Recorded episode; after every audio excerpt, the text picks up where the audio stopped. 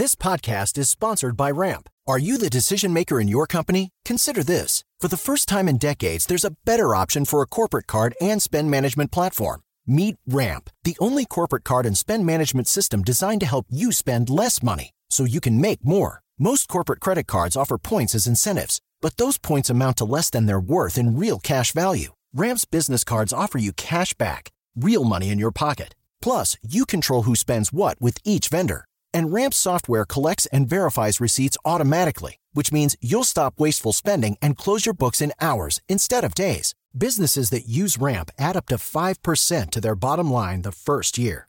If you're a decision maker, adding Ramp could be one of the best decisions you've ever made. And now get $250 when you join Ramp for free. Just go to ramp.com slash easy. Ramp.com slash easy. R-A-M-P.com slash easy. Cards issued by Sutton Bank and Celtic Bank members of DIC terms and conditions apply. Tecnologia e seu impacto na sociedade. Digital de tudo. Digital de tudo. Com André Miceli.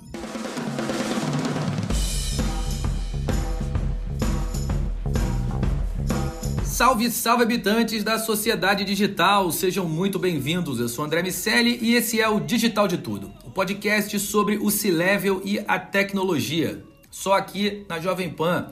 Nosso convidado de hoje é de uma empresa russa especializada na produção de softwares de segurança com distribuição de soluções contra vírus, hackers, spywares e muitas outras coisas.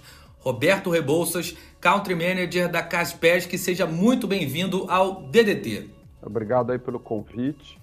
Ah, é um prazer imenso a gente bater esse papo. Ah, eu já acompanho a Jovem Pan faz tempo, a gente já participou de outras, então vamos fazer isso aí o mais é, descontraído possível. É isso, Roberto é da casa. Para conversar com o Roberto, está aqui meu amigo Iago Ribeiro. Tudo bem, Lago? Tudo bem, André? Tudo bem, Roberto? Vamos nessa. Vamos nessa. Bom, Roberto, vou começar no teu início na Kaspersky. Você foi IBM é, e já está aí na, na, companhia há bastante tempo. Quero ouvir como foi essa transição, sair de uma empresa americana para uma empresa russa. Naquela época, a IBM ainda falava muito de hardware, e aí você foi para uma empresa que já falava é, de software, full-time, segurança. É, queria ouvir um pouco dessa mudança de pensamento. Eu vou voltar um pouquinho mais para trás, né? Vamos lá, então. Pensamento. Uh, eu comecei a minha carreira. Eu sou engenheiro civil de formação, uh, mas eu comecei a minha carreira uh, trabalhando em banco. Eu fui gestor de tecnologia em banco. Eu trabalhei há 11 anos como gestor do Banco Itaú. então, assim, eu a minha mudança foi é, trocar de lado da cadeira, né? Uh, eu estava na cadeira do, do cliente e, e fui para a cadeira do fornecedor, né? Uh, até mais ou menos 2005 a minha a, a, minha formação na área de tecnologia tinha muito mais a ver com isso que você mesmo falou, né? Uh, com hardware, né? A, a Tashmate, que foi a empresa para onde eu fui naquele momento, era uma empresa que tinha um, nicho de mercado muito forte, que era a parte de comunicação entre a baixa plataforma e mainframes, né? Ah, mas em 2005 eu mudei para a área de segurança e estou lá até hoje. Né? Quando eu estava na IBM, eu já não era mais, é, já não trabalhava mais com a parte de hardware, eu já vendia serviços. Né? Então, assim, a gente já buscava uh, dentro dos grandes clientes da empresa, uh, quais eram os problemas que eles enfrentavam já na área de segurança e ver como é que a gente uh, podia ajudá-los. E isso na Kaspersky não mudou muito. Mudou que aqui, além da parte do serviço, que a gente também tem uma vertical bastante forte, a gente também toda, tem toda a parte de produtos, né? Afinal de contas, uh, segurança envolve uma série de coisas, né? Produto, gente, processo. Uh, uh, eu costumo brincar que segurança não é produto, né?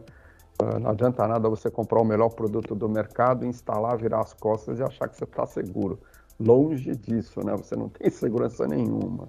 E Roberto, você foi né, direcionando, como você falou, a sua carreira para a parte de vendas, e a gente está tendo um cenário é, que eu acredito que agora que a cibersegurança está em bastante destaque nos noticiários, tem ganhado muita relevância nas pautas. É, inclusive, acabou de sair um artigo na Technology Review americana falando que é, em 2021 a gente teve um recorde é, de ataques do Zero, Zero Day é, no mundo e isso tem cada vez mais tomado as, as pautas das empresas também. E o que eu queria te perguntar é como tem se transformado é, a, a, o processo de venda de serviços de segurança para empresas durante essa tua trajetória profissional? Olha, uh, quando eu comecei a trabalhar segurança, e eu diria que até uns quatro anos atrás, a segurança ainda era é, enxergado muito como uma despesa. Né? A empresa ela via como, ó, eu preciso ter, está ali na lista de coisas que eu preciso ter, uh, mas uh, não havia bem uma... O, o CISO, muitas vezes, não participava da discussão estratégica da empresa. Ele não estava na mesa uh, do CIO, na mesa do CEO. Muitas empresas, inclusive a área de segurança, era uma gerência embaixo da área de infraestrutura, às vezes no máximo uma superintendência, mas não era uma diretoria.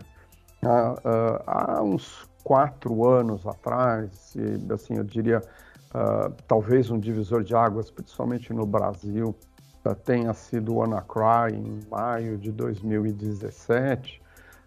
As empresas efetivamente perceberam que primeiro o que acontece lá fora não acontece aqui no ano que vem, acontece aqui cinco minutos depois.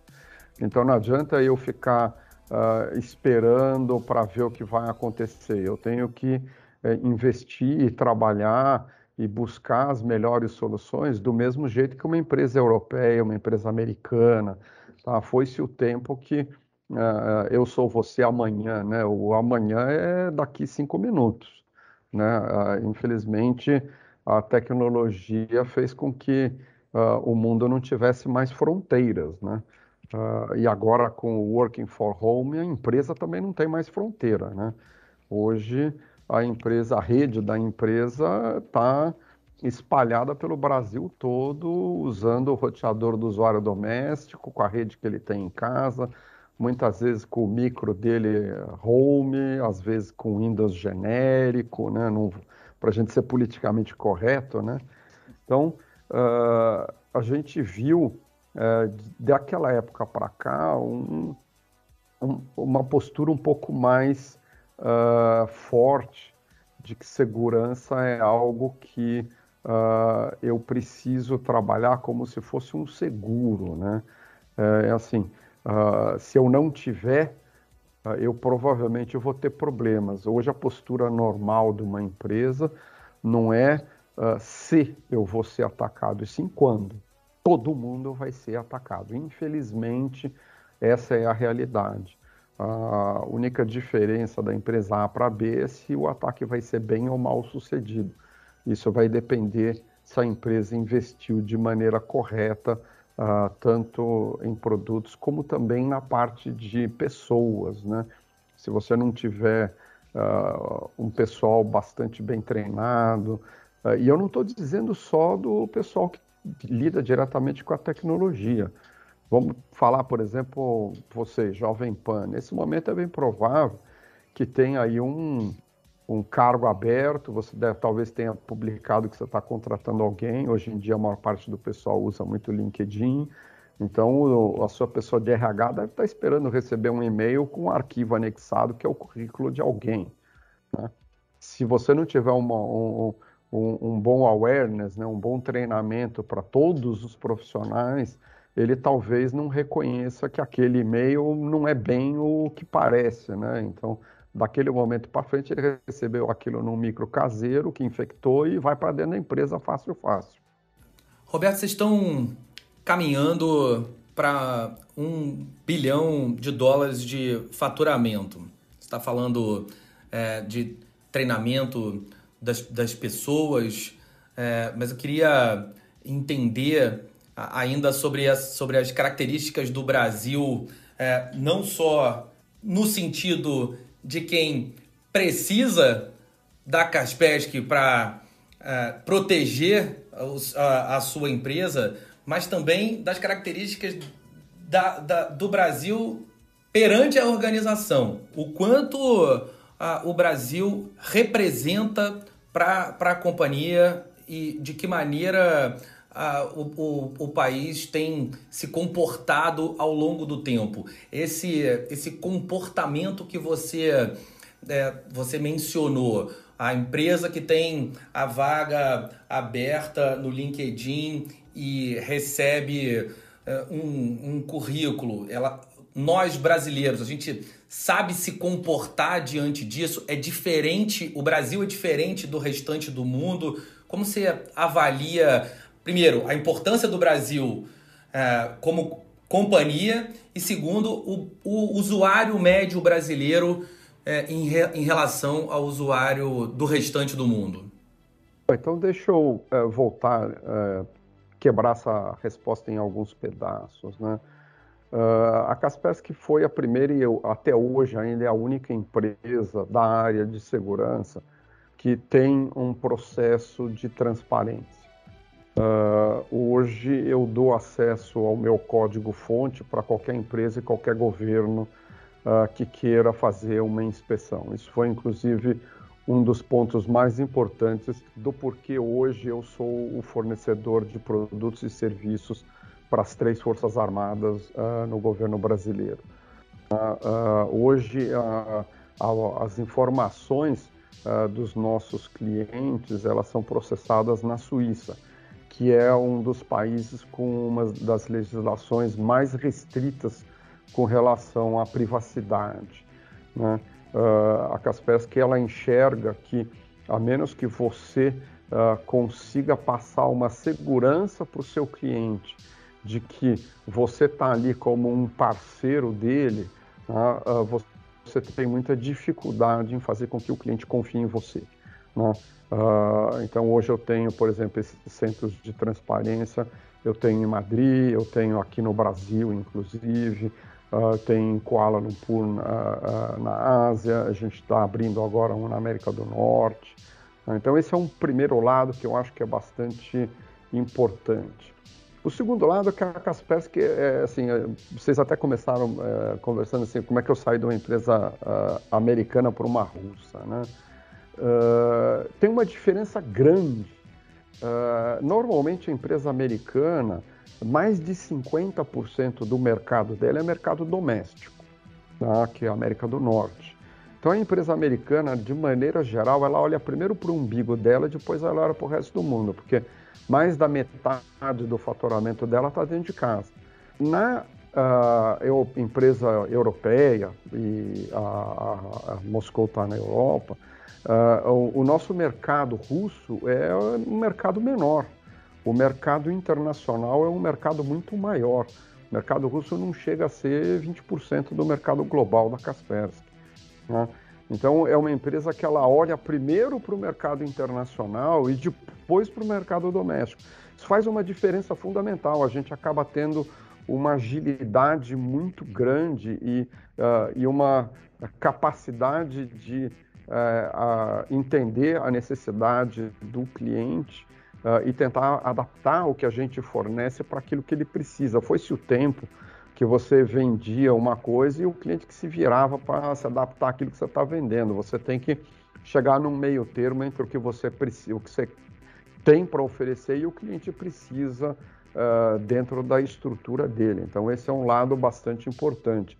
E outra coisa assim, na empresa americana, normalmente a América Latina como um todo não chega a 4% do faturamento.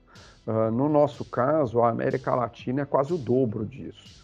Tá? Então, hoje, a América Latina e o Brasil em particular, que é uh, o carro-chefe, é o maior faturamento dentro da América Latina, é inclusive a sede da Kaspersky na América Latina, uh, é um mercado extremamente importante para a empresa. É, então, assim, vamos começar é assim, existem certas coisas que o Brasil é, é, é campeão mundial, né? O Brasil é campeão mundial de phishing, né? Eu diria para vocês que estão aqui escutando a gente, é quase impossível você passar um dia sem ter recebido um WhatsApp, um, um SMS ou qualquer coisa, qualquer plataforma de que você use de mensageria, uh, você recebeu uma mensagem que o seu banco está com problema, clique aqui para resolver, e 99% das vezes você nem usuário daquele banco é.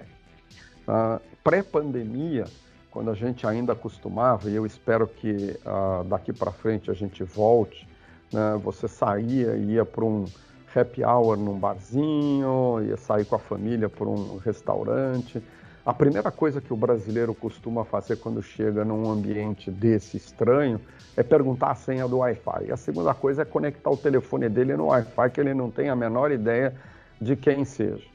Ah, considerando que hoje mais de 50% das transações financeiras brasileiras acontecem num telefone, o Pix veio para ficar e ultrapassou já a movimentação financeira de DOC e TED no Brasil.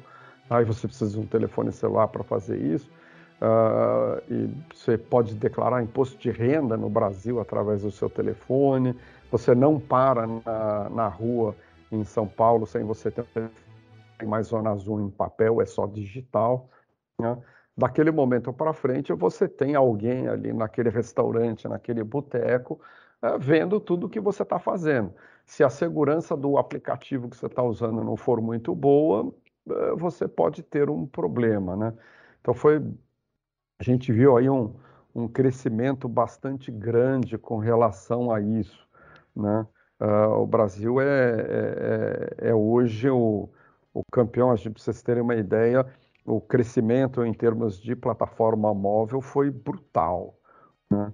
O, o phishing no Brasil é quase que 15% do mundo, o que é uma coisa de louco.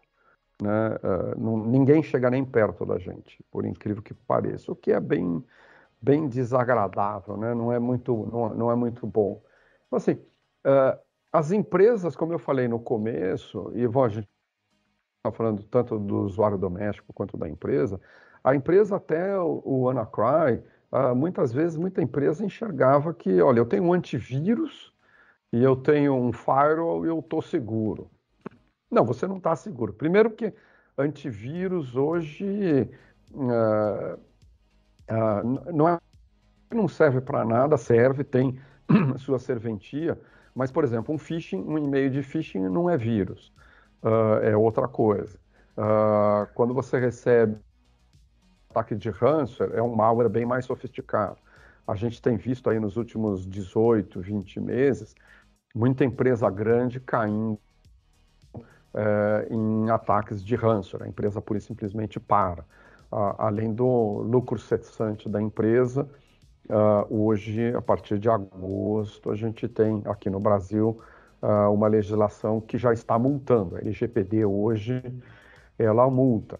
Então, uma empresa que teve um vazamento de informação, porque não, não, não pensa que uh, hoje o, o ransomware ele é só ransomware. O, o, o, criminoso digital, ele antes de criptografar o dado da empresa, ele primeiro tira o dado de dentro da empresa, porque senão que a empresa começa a levantar o seu backup, ele fala, olha, beleza, só que eu vou soltar isso uh, aqui na internet e você vai ter que se explicar para o governo e a multa que você tem que pagar está 2% do seu faturamento bruto até 50 milhões de reais. Eu só estou te pedindo 5. Não acha melhor negociar comigo? Então, hoje você tem aí um problema bastante, bastante grande. Uh, e a nossa sugestão é assim, nunca pague, né? Resgate aquele negócio. Se ele tem o seu dado, o que, que vai impedir daqui de seis meses ele divulgar o dado quando acabar o dinheiro e ele resolver que ele precisa de mais dinheiro de você?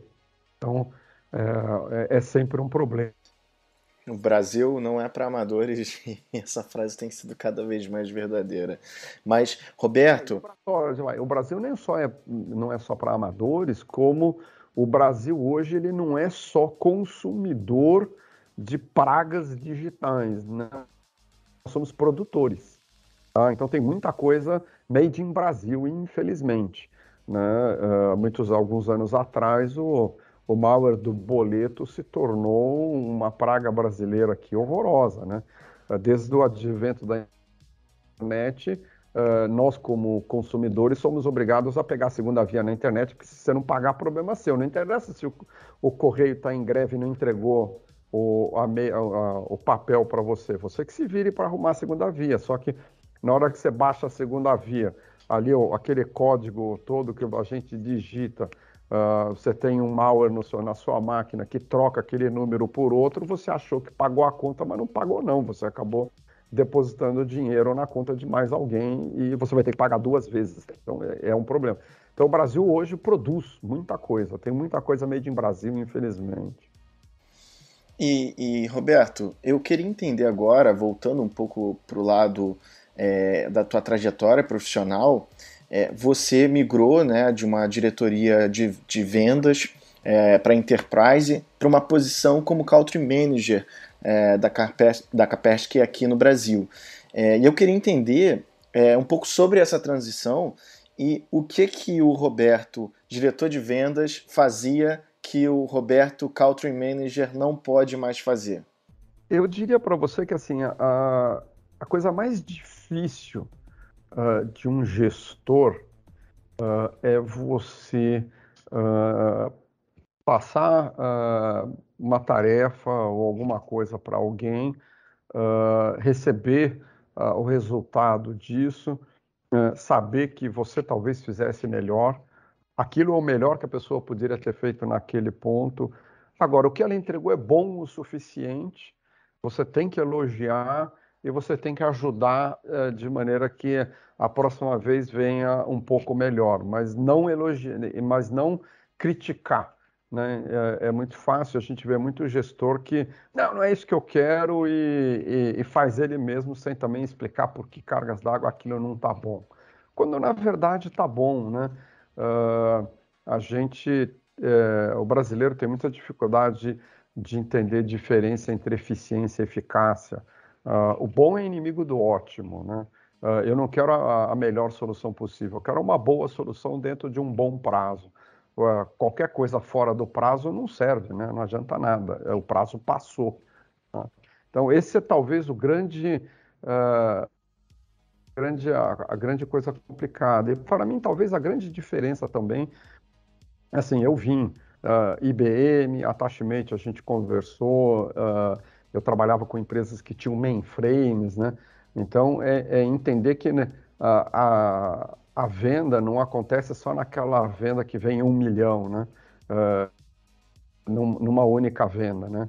Uh, tem aquela venda de 100 reais, uh, 200 reais, a pequena empresa, né? O mercado brasileiro, ele é enorme nas PMEs, né? Nas pequenas e médias empresas, tá? Uh, grande... É, empregador brasileiro é a pequena e média empresa. Tá? Então, é entender que existe um outro mercado muito grande que a gente tem que dar atenção. Uh, e esse talvez tenha sido um dos grandes diferenciais da Kaspersky no Brasil. Uh, a gente, eu, eu, eu dou atenção para grande empresa, mas eu dou a mesma atenção para a pequena empresa. Ela precisa, talvez, até de mais ajuda, porque ela não tem profissional uh, suficiente. Ela às vezes nem tem alguém de segurança. Então, eu tenho que fornecer soluções para eles que sejam quase autossuficientes. A solução já é um especialista em segurança por si só, porque ele não tem, é o dono da empresa que instalou. É uma empresa de contabilidade com 20 máquinas ou coisa parecida. Então, essa com certeza foi uh, a grande diferença, você entender que existe o pequeno, existe o médio, existe o grande. E eu vim de um mercado que só tinha o grande, né? Roberto, para a gente fechar, queria ouvir um pouco de você, claro, né, do que você pode falar sobre as estratégias de comunicação e crescimento aqui para o Brasil. A Caspes que tem algumas estratégias bastante contundentes, inclusive é patrocinadora da Ferrari, né, tá, está num, num dos, dos ambientes mais agressivos aonde uma marca pode estar em termos de exposição, que é a, a Fórmula 1 e, e quero ouvir aonde mais vocês pretendem estar e, e, como funciona produção de conteúdo, construção de autoridade, de que maneira é, vocês ah, pretendem continuar crescendo aqui no Brasil. Bom, uh, o patrocínio ele nasceu uh, primeiro como uma relação com de fornecedor-cliente. A gente tem muito orgulho de uh, não só patrocinar a equipe, mas uh, toda a área de segurança da Ferrari é da Kaspersky.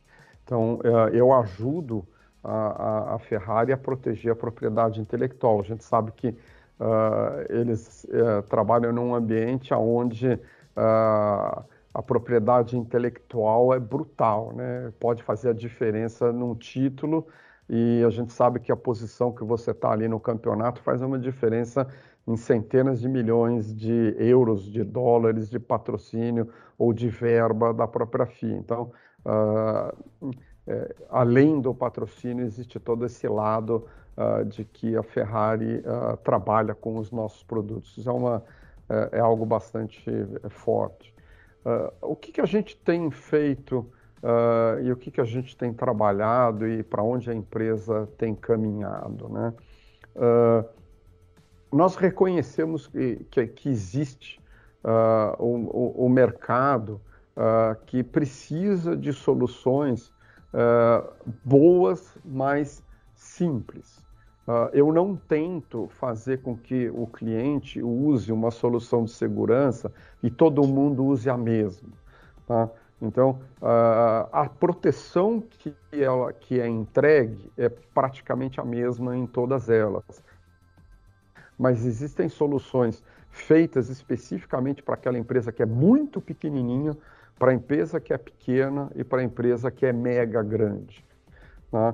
Onde, ah, em alguns casos, eu dou uma flexibilidade para a empresa ajustar o que ela precisa, integrar aquela solução dentro de um portfólio. Então, se eu pego uma empresa, ah, o Large Enterprise, ele vai ter ali um cardápio de soluções brutal, né? ah, onde o que ele vai precisar é orquestrar uh, uma série de soluções para fazer com que elas trabalhem juntos. Enquanto que aquela empresa muito pequenininha, ele não tem fôlego suficiente para ter isso. Então ele vai precisar de um, dois fornecedores uh, e vai precisar com que a solução uh, seja uh, o mais autossuficiente possível.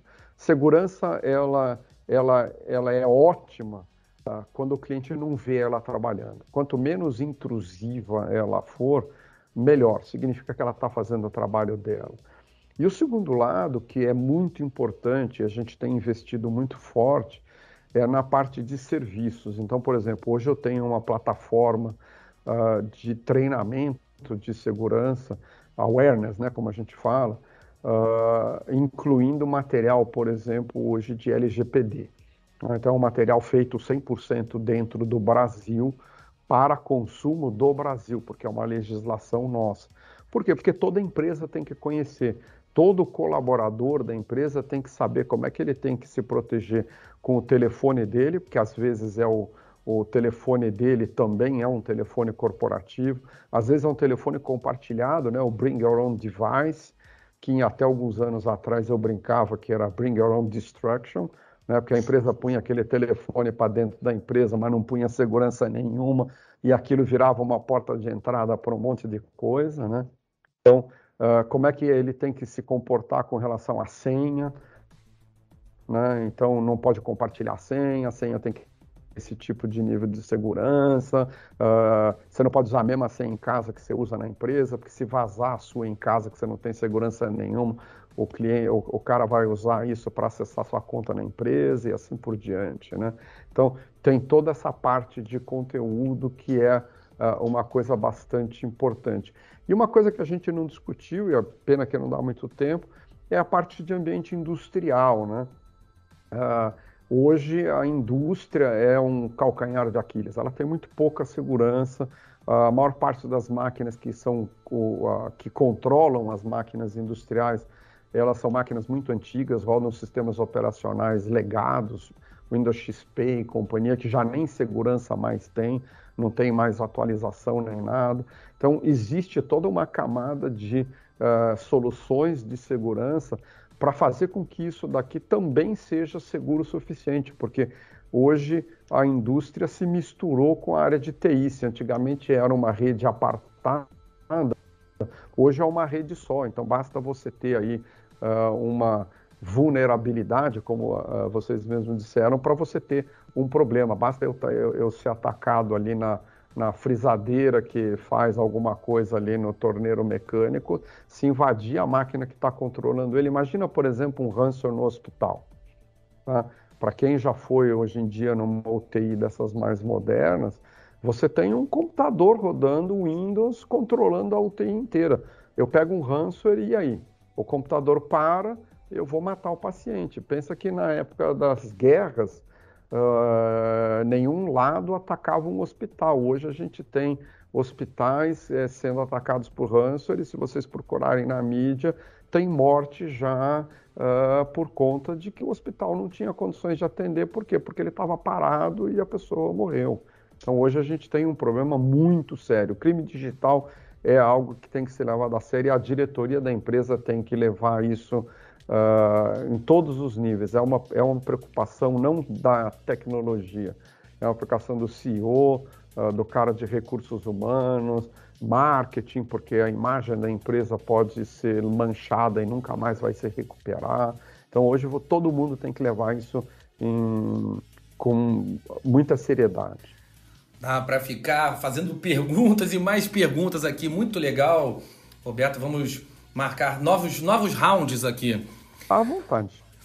Muito bom. Bom, você que nos ouve, não deixe de baixar o Panflix e ficar ligado em todo o conteúdo de tecnologia aqui da Pan. Sociedade Digital, Tech News e muito mais estão lá para você ver e ouvir a hora que quiser. Meus amigos, semana que vem tem mais Digital de Tudo. Roberto Rebouças, Country Manager da Caspesc, muito obrigado. Muito obrigado a vocês. Um abraço. Meu amigo Iago Ribeiro, até o próximo DDT. Até o próximo DDT, André. Obrigado, Roberto. E convido a nossa audiência para ouvir nossos episódios anteriores. A gente sempre tem uma conversa com o C-Level que vai trazer com certeza insights para tanto para pessoal que é C-Level também, quanto para as pessoas que estão trilhando a sua carreira profissional. É isso, fica com a gente por aqui e se mantenha por dentro das carreiras, estratégias e dicas dos maiores executivos do Brasil. Um abraço para todo mundo. Tchau, tchau. Tecnologia e seu impacto na sociedade. Digital de tudo. Digital de tudo. Com André Miscelli. Lucky Land Casino asking people what's the weirdest place you've gotten lucky? Lucky? In line at the deli, I guess. Aha, in my dentist's office. More than once, actually. Do I have to say? Yes, you do. In the car before my kids' PTA meeting. Really? Yes. Excuse me, what's the weirdest place you've gotten lucky? I never win and tell. Well, there you have it. You can get lucky anywhere playing at LuckyLandSlots.com. Play for free right now. Are you feeling lucky? No purchase necessary. Void where prohibited by law. 18 plus. Terms and conditions apply. See website for details.